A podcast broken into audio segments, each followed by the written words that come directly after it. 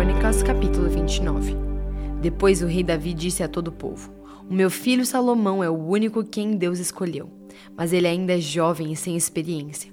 O trabalho a ser feito é enorme porque não se trata da construção de um palácio onde vão morar pessoas, mas de um templo para Deus, o Senhor. Para construir o templo do meu Deus, preparei com todo o esforço o material necessário. Isto é, ouro, prata, bronze, ferro, madeira, pedras de ônix, pedras preciosas, pedras de várias cores para os mosaicos e muito mármore. Mas, além de todos os preparativos que fiz para o templo, dei também prata e ouro que me pertence, pois amo o templo do meu Deus. Dei mais de 100 toneladas do mais puro ouro e 240 toneladas de prata pura para revestir as paredes do templo e para todos os objetos que os artesãos vão fazer. Agora, quem está disposto a dar ofertas ao Senhor Deus por vontade própria? Então, os chefes dos grupos de famílias, as autoridades das tribos, os oficiais do exército e os administradores das propriedades do rei deram de livre vontade para a obra do templo o seguinte: mais de 170 toneladas de ouro, 10 mil barras de ouro, 340 toneladas de prata, 615 toneladas de bronze e 3.420 toneladas de ferro. Aqueles que tinham pedras preciosas deram essas pedras para o tesouro do templo, que era administrado por Jeiel, do grupo de famílias levitas de Gerson. O povo deu de boa vontade ofertas a Deus, o Senhor, e eles ficaram alegres porque havia sido dado tanto. O rei Davi também ficou muito feliz. Então, ali em frente de todo o povo, o rei Davi louvou a Deus, o Senhor. Ele disse: Ó oh Senhor, Deus do nosso antepassado Jacó, bendito sejas para sempre. Tu és grande, poderoso, glorioso, esplêndido e majestoso. Tudo o que existe no céu e na terra pertence a ti. Tu és o rei, o supremo governador de tudo. Toda riqueza e prosperidade vem de ti. Tu governas todas as coisas com o teu poder e tua força e podes tornar grande e forte qualquer pessoa. Agora, nosso Deus, nós te agradecemos e louvamos o teu nome glorioso. No entanto, o meu povo e eu não podemos, de fato, te dar nada, pois tudo vem de ti, e nós somente te devolvemos o que já era teu. Tu sabes, ó Senhor, que tanto os nossos antepassados como nós passamos pela vida como estrangeiros, como pessoas que estão de passagem. Os nossos dias são como uma sombra que passa e não podemos escapar da morte. Ó Senhor nosso Deus, nós trouxemos toda esta riqueza a fim de construir um templo para honrar o teu santo nome. Mas tudo isso veio de ti, e tudo é teu. Eu sei que tu pões à prova os corações e amas as pessoas corretas. Com honestidade e sinceridade, eu te dei de livre vontade tudo isso e vejo com alegria que o teu povo que está reunido aqui trouxe de boa vontade ofertas a ti.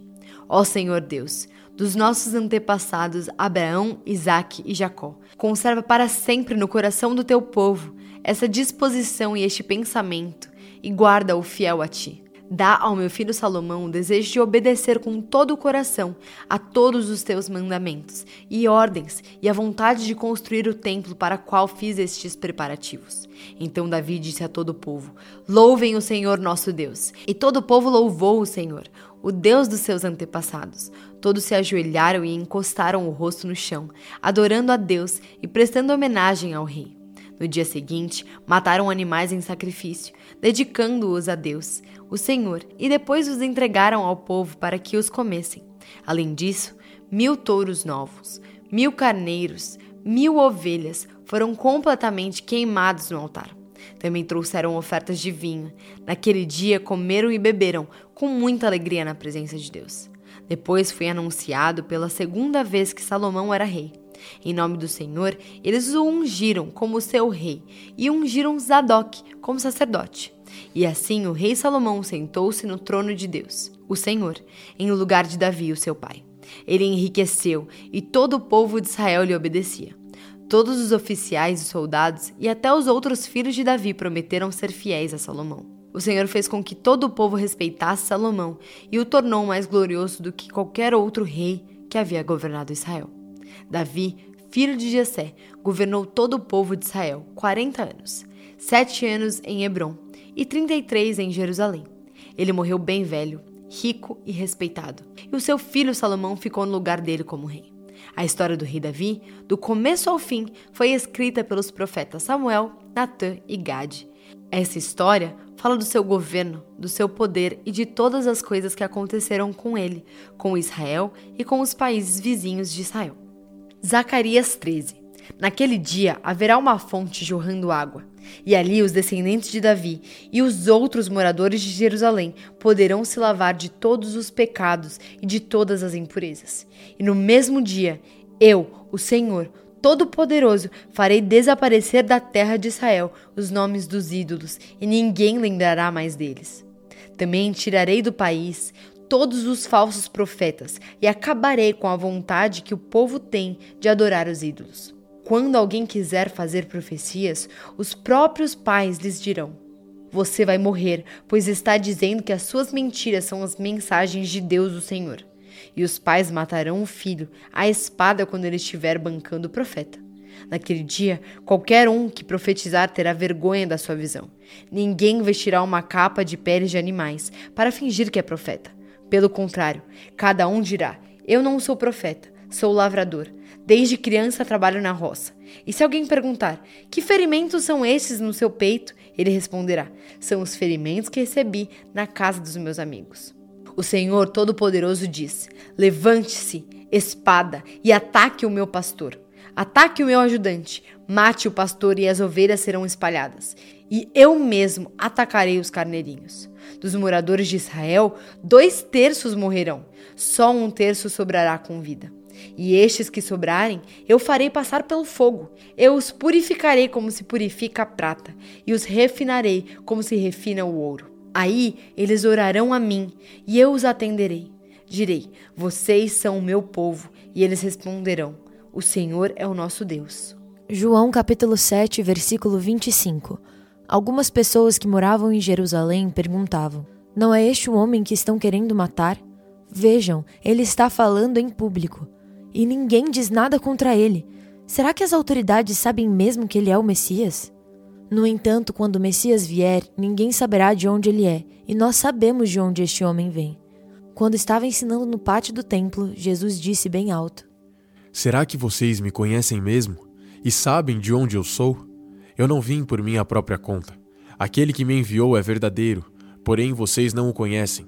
Mas eu o conheço porque venho dele e fui mandado por ele. Então quiseram prender Jesus, mas ninguém fez isso, porque a sua hora ainda não tinha chegado. Porém, muitas pessoas que estavam na multidão creram nele e perguntavam: Quando o Messias vier, será que vai fazer milagres maiores do que este homem tem feito? Os fariseus ouviram a multidão comentando essas coisas sobre Jesus, e por isso, eles e os chefes dos sacerdotes mandaram guardas para o prenderem. Jesus disse: Eu vou ficar com vocês só mais um pouco e depois irei para aquele que me enviou. Vocês vão me procurar e não vão me achar, pois não podem ir para onde eu vou. Então os líderes judeus começaram a comentar: Para onde será que ele vai que não poderemos achar? Será que ele vai morar com os judeus que moram no estrangeiro? Será que vai ensinar os não-judeus? O que será que ele quis dizer quando afirmou: Vocês vão me procurar e não vão me achar, pois não podem ir para onde eu vou? O último dia da festa era o mais importante. Naquele dia, Jesus se pôs de pé e disse bem alto: Se alguém tem sede, venha a mim e beba. Como dizem as Escrituras Sagradas, rios de água viva vão jorrar do coração de quem crê em mim. Jesus estava falando a respeito do Espírito Santo, que aqueles que criam nele iriam receber. Essas pessoas não tinham recebido o Espírito porque Jesus ainda não havia voltado para a presença gloriosa de Deus. Muitas pessoas que ouviram essas palavras afirmavam: de fato, este homem é profeta. Outros diziam: Ele é o Messias. E ainda outras pessoas perguntavam: Mas será que o Messias virá da Galileia? As Escrituras Sagradas dizem que o Messias será descendente de Davi e vai nascer em Belém, onde Davi morou. Então o povo se dividiu por causa dele. Alguns queriam prender Jesus, mas ninguém fez isso. Os guardas voltaram para o lugar onde estavam os chefes dos sacerdotes e os fariseus, e eles perguntaram: por que vocês não trouxeram aquele homem? Eles responderam: Nunca ninguém falou como ele. Então os fariseus disseram aos guardas: Será que vocês também foram enganados? Por acaso alguma autoridade ou algum fariseu creu nele? Essa gente que não conhece a lei está amaldiçoada por Deus. Mas Nicodemos, que era um deles e que certa ocasião havia falado com Jesus, disse: De acordo com a nossa lei, não podemos condenar um homem sem ouvi-lo primeiro e descobrir o que ele fez. Por acaso você também é da Galileia? perguntaram eles. Estude as escrituras sagradas e verá que da Galileia nunca surgiu nenhum profeta.